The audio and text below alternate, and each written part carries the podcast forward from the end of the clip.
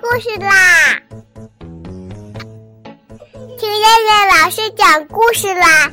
我爱听故事。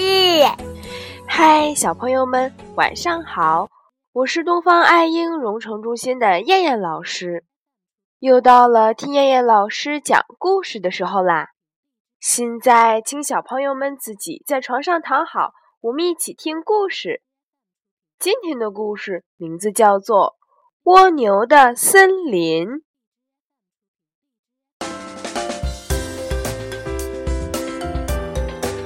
蜗牛生活在一片草地上，对于蜗牛来说，这里就像是一片茂密的森林。可是有一天，草地上来了一只穿红靴子的兔子。蜗牛很热情地招呼说道。欢迎你来到蜗牛的森林。兔子听了，哈哈笑着说：“这样的草地也算森林？最高的草才到我的靴筒。”于是，兔子就给蜗牛描述了真正的森林，那是有着高大树木的地方。蜗牛很吃惊，世界上还有这样的地方。他决定去寻找真正的森林。蜗牛上路什么也不用带，它的贝壳房子就是它的一切。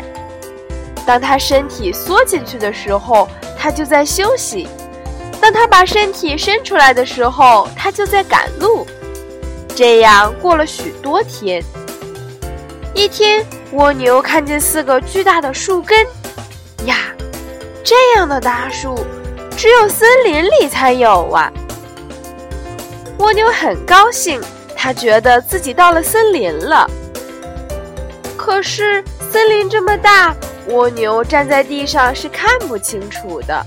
它决定沿着树干一直往上爬。这是一棵多么老的树呀！蜗牛一边爬一边想着。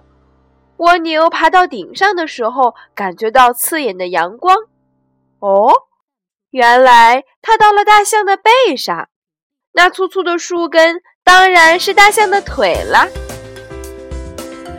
大象一点儿也不知道背上有一只蜗牛，踱着步子慢悠悠地走进了森林。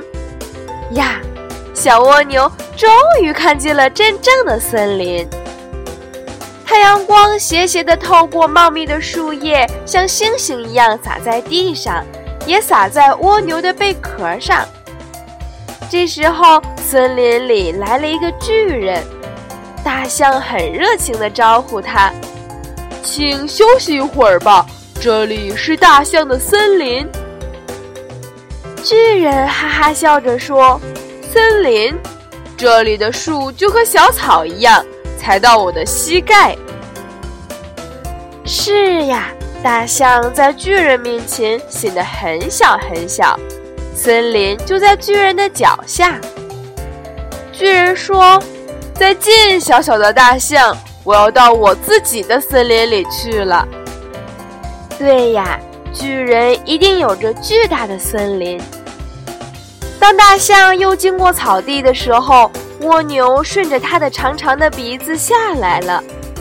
兔子看见这一切的时候，简直是惊呆了。蜗牛安安心心地住在自己的森林里，虽然这里最高的草也就过了兔子的靴筒。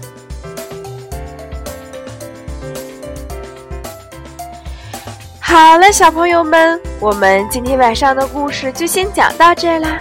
我们明天晚上再来一起听故事啦！现在闭上眼睛睡觉吧，小朋友们，晚安。